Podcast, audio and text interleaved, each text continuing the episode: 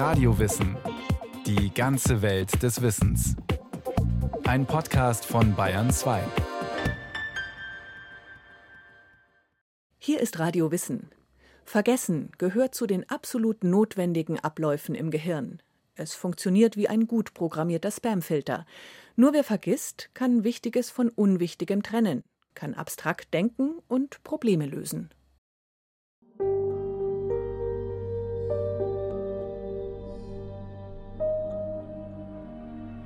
Vergessen hat keinen guten Ruf. Im Alltagsverständnis gilt Vergessen als Lücke, als Fehlleistung des Gehirns, als Vorgang, den es möglichst zu vermeiden gilt.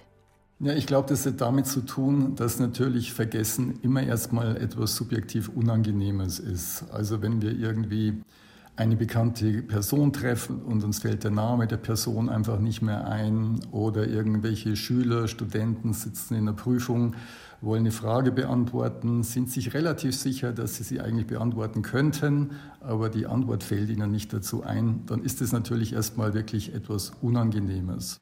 Sagt Karl-Heinz Bäumel, Professor am Lehrstuhl für Entwicklungs- und Kognitionspsychologie der Universität Regensburg. Wir ärgern uns also, wenn wir einen Termin vergessen oder die Brille verlegt haben. Denn wir leben in einer Gesellschaft, in der ein gutes Gedächtnis als Grundvoraussetzung gilt, um im Alltag zu funktionieren. Um für die Zukunft planen zu können, müssen wir jederzeit große Mengen an Information parat haben. Vergessen gilt als unerwünschter Gegenpol zum Erinnern. Und es ist ja auch wirklich eine Art Schattenseite unseres menschlichen Gedächtnisses. Aber das Gute ist sozusagen, dass mit dem Vergessen eben auch reichlich Nützliches verbunden ist. Hirnforscher, Neurowissenschaftlerinnen und Psychologen wie Karl-Heinz Bäumel betrachten Vergessen unter umfassenden Gesichtspunkten. Für sie ist Vergessen viel mehr als das sprichwörtliche Sieb, durch das unsere Erinnerungen gegen unseren Willen hindurchrutschen. Vergessen ist sicherlich etwas ganz Elementares für unser Gedächtnis. Das hat damit zu tun, dass unser Gedächtnis sich eigentlich immer relativ schwer damit tut, große Mengen von Informationen zu handhaben und daraus abzurufen. Also das kann man im Prinzip relativ leicht selber an sich beobachten, wenn Sie zum Beispiel irgendwie eine eher lange Geschichte versus eine eher kurze Geschichte sich einprägen wollen und die nach ein, zwei Tagen versuchen wieder zu erinnern, werden sie schnell feststellen, dass es viel leichter ist, Informationen aus der kurzen Geschichte herauszuholen als aus dieser langen Geschichte. Das ist ein bisschen so, wie wenn Sie irgendwie ein Buch suchen aus einer Bibliothek, einer größeren Bibliothek versus einer kleineren Bibliothek. Die Chance, dass Sie das Buch finden, ist in der kleinen Bibliothek größer und vor allen Dingen können Sie eben das Buch auch meistens relativ schneller finden. Und so ähnlich ist es auch mit unserem Gedächtnis. Es tut sich ein bisschen schwer, mit großen Informationsmengen umzugehen beim Abrufen und insofern versucht es quasi die eher veralteten Dinge, die irrelevanten Dinge ein Stück weit außen vor zu halten. Das reduziert die Informationsmenge und dann aus dieser kleineren Menge möglichst effizient die Dinge abzurufen, Berufen, die wirklich einigermaßen wichtig sind oder eben auch vergleichsweise neu. Selbstverständlich ist Vergessen nicht immer und in allen Situationen erfreulich. Aber grundsätzlich ist Vergessen kein fehlerhafter Aussetzer des Gedächtnisses, ebenso wenig wie etwas, was uns dummerweise passiert. Vergessen ist genau das Gegenteil, nämlich ein aktiver Prozess, ein gut programmierter Spamfilter, der uns ermöglicht, den Überblick zu behalten. Martin Korte, Hirnforscher und Professor für zelluläre Neurobiologie am Zoologischen Institut der Technischen Universität Braunschweig, macht das an einem Alltagsbeispiel deutlich. Wenn man in einer größeren Stadt wohnt, wo man keinen festen Parkplatz hat, bringt es einem relativ wenig zu wissen, wo man den Wagen vor sieben Tagen geparkt hat, sondern man muss immer wissen, wo habe ich den am letzten Morgen geparkt. Ich selber hatte auch neulich wieder die Situation, den Wagen geparkt zu haben und dann tatsächlich überlegen musste, wie finde ich das Auto jetzt wieder. Aber es hätte mir nichts genützt zu wissen, wo ich den Wagen vor sieben Tagen geparkt habe. Natürlich unterlaufen unserem Spamfilter auch immer wieder Fehler, sodass wir uns mitunter eben nicht daran erinnern, wo wir am Vortag das Auto abgestellt haben. Aber idealerweise gilt, Wann immer etwas Neues abgespeichert wird, ist es von Vorteil, wenn in diesen Kontext gehörende ältere und damit wertlos gewordene Informationen überschrieben werden. Der Parkplatz von vorgestern darf also getrost dem Vergessen anheimfallen, damit unser Gehirn die aktuellen Informationen, die wir gerade benötigen, blitzschnell sortieren und abrufen kann. Der Hirnforscher Martin Korte. Man schätzt etwa 15 Trillionen Synapsen, die prinzipiell zum Speichern genutzt werden können. Das sind unglaubliche Speichermengen. Es gibt bisher noch keinen Großcomputer der Welt, der diese Speicherkapazität hat. Jetzt ist es immer ein bisschen schwierig, von der Speicherkapazität des Gehirns auf einen Computer zurückzuschließen, weil unsere Speichermechanismen ganz anderer sind. Aber ich glaube, der Punkt, den man schon machen kann, ist, die Speicherkapazitäten per se sind riesig. Aber wenn uns in jedem Moment unseres Lebens zu einem Ereignis alles einfallen würde, was wir je damit in Verbindung bringen würden, dann wären wir nicht handlungsfähig. Wenn wir morgens eine Kaffeetasse aus dem Schrank greifen, müssen wir nur grob wissen, wie die aussieht und müssen uns nicht daran erinnern, welche Kaffeetasse wir in welchem Kontext und in welcher Form und Farbe je in unserem Leben in die Hand genommen haben. Sich an alle Kaffeetassen unseres Lebens zu erinnern, würde keinen Vorteil bringen. Im Gegenteil, es würde unsere Denkmöglichkeiten empfindlich einschränken. Die Fülle der auf uns einströmenden Informationen würde uns bald erdrücken. Vergessen gehört also zu den absolut essentiellen Abläufen in unserem Gehirn. Emra Düsel ist Professor für klinische Neurophysiologie und Gedächtnis am Deutschen Zentrum für neurodegenerative Erkrankungen. Wir setzen unser Gedächtnis natürlich in unserem Alltag, in einer sozusagen zivilisierten, entwickelten Gesellschaft vor allem als Wissensspeicher und Erinnerungsspeicher ein, aber eigentlich ist das Gedächtnis gar nicht als Tagebuch oder Speicher angelegt, sondern es ist im Grunde eine Entscheidungshilfe. Und in diesem Zusammenhang, dass es eigentlich eine Entscheidungshilfe fürs Überleben ja im Grunde ist, gibt es eine relativ schmale Grenze, innerhalb derer eine Gedächtnisfunktion sinnvoll ist und wo zu viel Gedächtnis potenziell sogar gefährlich sein kann. Wenn wir uns an jedes Detail erinnern würden, wie frühere Erlebnisse abgelaufen sind, dann ähm, wäre das sogar potenziell tödlich. Und deshalb ist es sozusagen evolutionär gar nicht von Vorteil, ein extrem gutes Erlebnisgedächtnis zu haben. Unser Leben besteht aus permanenter Veränderung.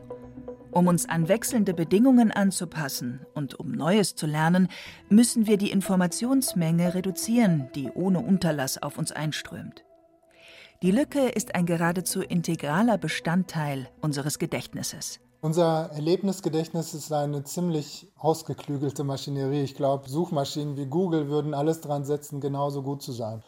Im Grunde muss man sich das so vorstellen. Wir sind ja wie eine GoPro-Kamera, die permanent an ist. Das heißt, wir nehmen eigentlich zunächst einmal alles, was wir im Wachen erleben, natürlich wahr. Das kommt in unserem Gehirn an, läuft auch durch unsere Gedächtnisspeicher durch. Aber schon in dem Moment findet eine Informationsreduktion statt. Das heißt, wenn Sie zum Beispiel sich nochmal in Erinnerung rufen, was in den letzten Minuten passiert ist, werden Sie nicht in der Lage sein, das wie ein Film abzuspielen, sondern sie werden immer nur einzelne Schnappschüsse sehen. Das Gedächtnis besteht aus Bildern und nicht aus Filmen. Das heißt, schon in dem Moment findet im Grunde eine Auslese statt, die das kontinuierlich Wahrgenommene nur teilweise abspeichert. In einer GoPro-Kamera können Sie das auch einstellen und das Gedächtnis macht das bei uns aber automatisch. Und diese kontextbezogene Auslese von Informationen ist extrem wichtig für eine effiziente Wiederfindung von Informationen. Das heißt, es geht darum, dass unser Erlebnisgedächtnis nicht nur relevante Informationen speichert, sondern auch extrem schnell suchbar ist. Und nur dadurch sind wir sozusagen in der Lage, im Alltag schnelle Entscheidungen zu treffen auf der Basis unserer Erlebnisse und unserer Erfahrungen. Abstraktes Denken, kreativ Probleme lösen, langfristig planen. All das funktioniert nur, wenn wir eine Unmenge an Informationen weglassen, Überflüssiges ignorieren und kurzfristig Gespeichertes löschen. Ein längerfristiges Speichern erlauben wir uns nur bei einem verschwindend kleinen Teil unserer Erlebnisse. Wir müssen uns sozusagen vor einem perfekten Gedächtnis schützen. Vergessen ist etwas, was uns von unserer Vergangenheit löst und uns überhaupt ermöglicht, als Organismus in die Zukunft zu denken und in der Zukunft Dinge zu suchen, die für uns relevant sind.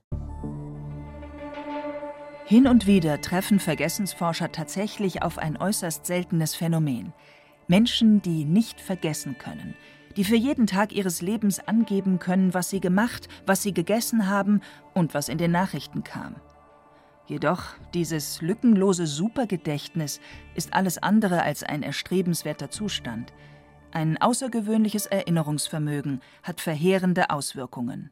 Es gibt tatsächlich Menschen, die sich an extrem viele Details erinnern, die sich zum Beispiel an jeden Wochentag im Jahr erinnern können. Und diese Menschen haben tatsächlich große Probleme. Sie geben selber an, dass sie in diesen Erinnerungsketten gefangen sind und dass sie sich überhaupt nicht mehr in der Lage fühlen, normal zu leben. Eine konstante, ungeordnete Erinnerungsflut macht den Alltag dann zu einem handfesten Problem. Überall lauern Ablenkungen, Konzentration ist ein Kraftakt. Ein Supergedächtnis kann Menschen tatsächlich krank machen. Warum vergessen wir? Wir verstehen jetzt besser, wie viele gute Gründe es gibt, die vermeintliche Fehlleistung des Gehirns als eine effiziente Überlebensstrategie wertzuschätzen. Doch was passiert eigentlich genau, wenn wir vergessen? Ist das Vergessene dann tatsächlich unwiderruflich verloren? Oder wird nur der Zugang erschwert, während die eigentliche Information durchaus noch irgendwo schlummert? Fragen, über die nach wie vor lebhaft diskutiert wird. Karl-Heinz Bäumel, Professor für Kognitionspsychologie und Informationsverarbeitung aus Regensburg.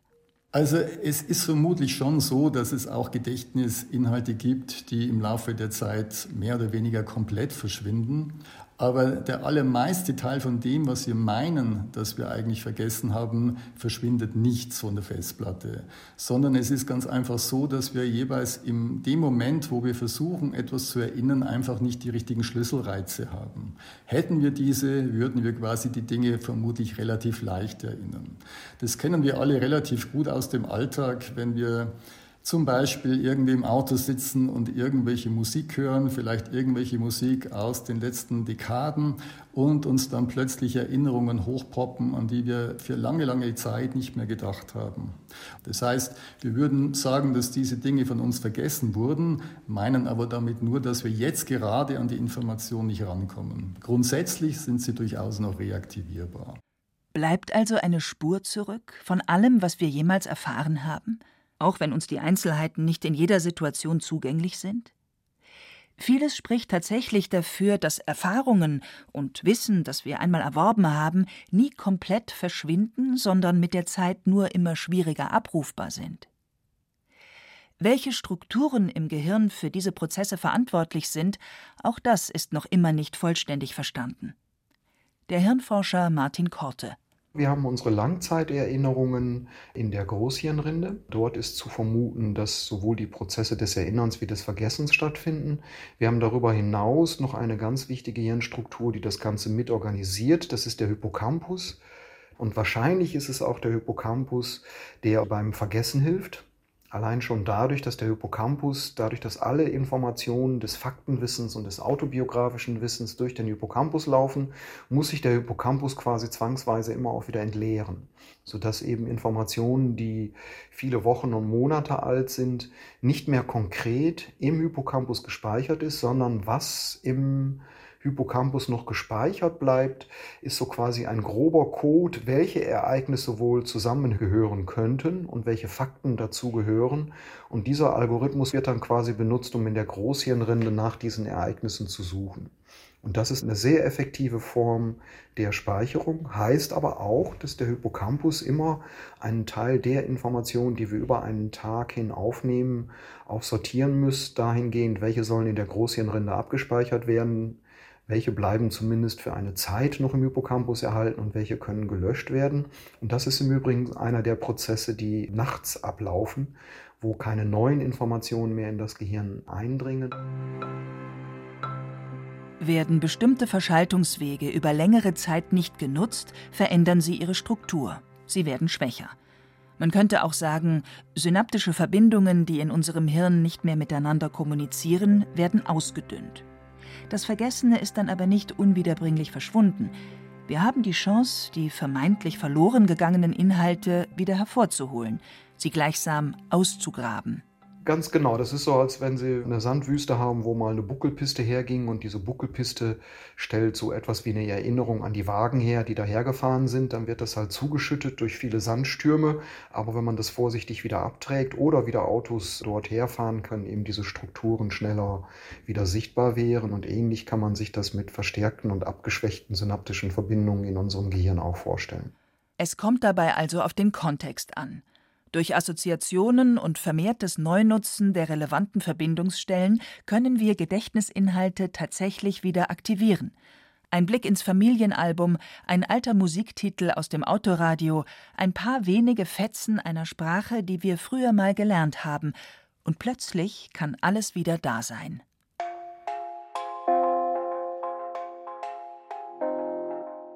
Fassen wir zusammen.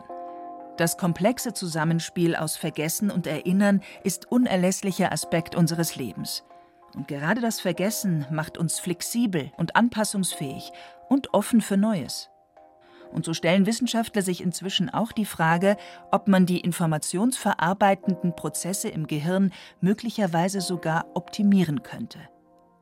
Eine Forschungsrichtung beschäftigt sich beispielsweise mit der Möglichkeit, Menschen gezielt vergessen zu lassen, zum Beispiel nach lebensbedrohlichen Ereignissen oder traumatischen Erfahrungen. Emra Düsel vom Deutschen Zentrum für neurodegenerative Erkrankungen. Es gibt tatsächlich Medikamente, die das Vergessen fördern können. Wir wissen das eigentlich schon relativ lange. Die Frage ist, wie kann man das am besten einsetzen? wann muss sozusagen so ein Medikament gegeben werden, damit wir etwas vergessen, weil wir wollen ja nicht jemandem ein Medikament geben, das dazu führt, dass das Gedächtnis als Ganzes ausgelöscht wird, sondern es soll ja bestimmte Gedächtnisinhalte betreffen. Und dass man einen bestimmten Gedächtnisinhalt selektiv löschen kann, ist ja zunächst einmal sehr überraschend. Und äh, die Art und Weise, wie das funktionieren kann, hängt damit zusammen, dass immer wenn wir uns an etwas erinnern, etwas, was wir früher erlebt haben, wiedererleben, dieses Gedächtnis in einem sogenannten verletzlichen Zustand ist.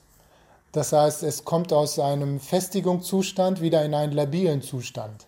Und in dem Moment, wo es wieder labil wird, kann man es medikamentös beeinflussen, indem man die Wiederfestigung dieses jetzt labilen Gedächtnisses dann stört.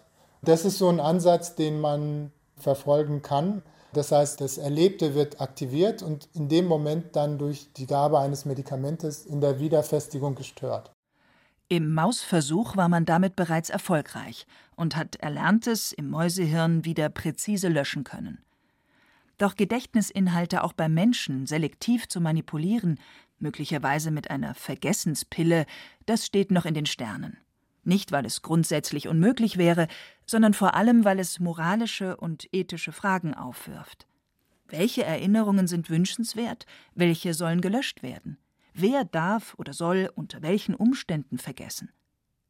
Damit begeben wir uns auf unsicheres Gelände. Der Hirnforscher Martin Korte.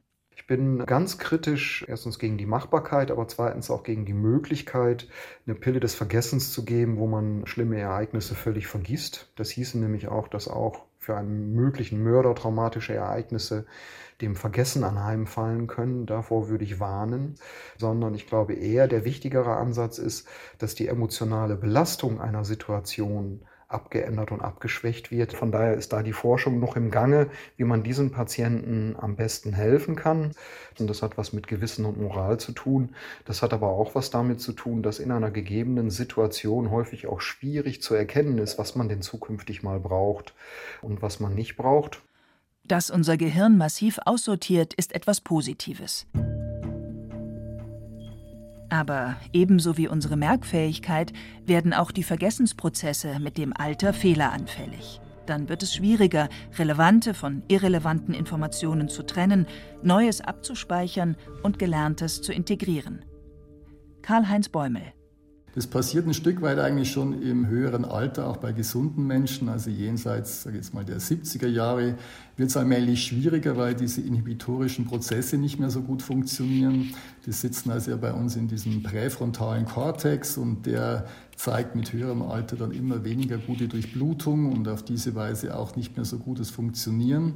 Und dann verschwindet diese Fähigkeit, also verschwinden tut sie nicht, aber sie reduziert sich doch ein Stück weit dass wir irrelevanten Dinge außen vor halten können. Und auf diese Weise dann wird natürlich Vergessen allmählich dann zu etwas Negativem, weil man eben nicht nur die irrelevanten Dinge vergisst, sondern auch die relevanten Dinge. Und bei Demenzen oder Krankheiten nimmt das Problem natürlich drastisch zu. Vergessen und Erinnern sind zwei Seiten derselben Medaille. Dass das Vergessen einen so schlechten Ruf hat, wird der elementaren Strategie des Gehirns nicht gerecht. Denn wir werden genauso geprägt durch das, was wir erinnern, wie durch das, was wir vergessen.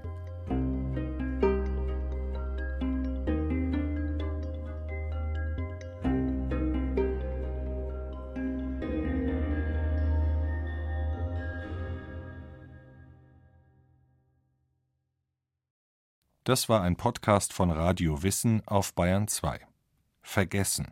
Eine elementare Strategie des Gehirns von Priska Straub. Es sprach Hemmer Michel. Regie Sabine Kienhöfer. Technik Christiane Schmidbauer. Die Redaktion hatte Susanne Pölchau. Ein Podcast von Radio Wissen.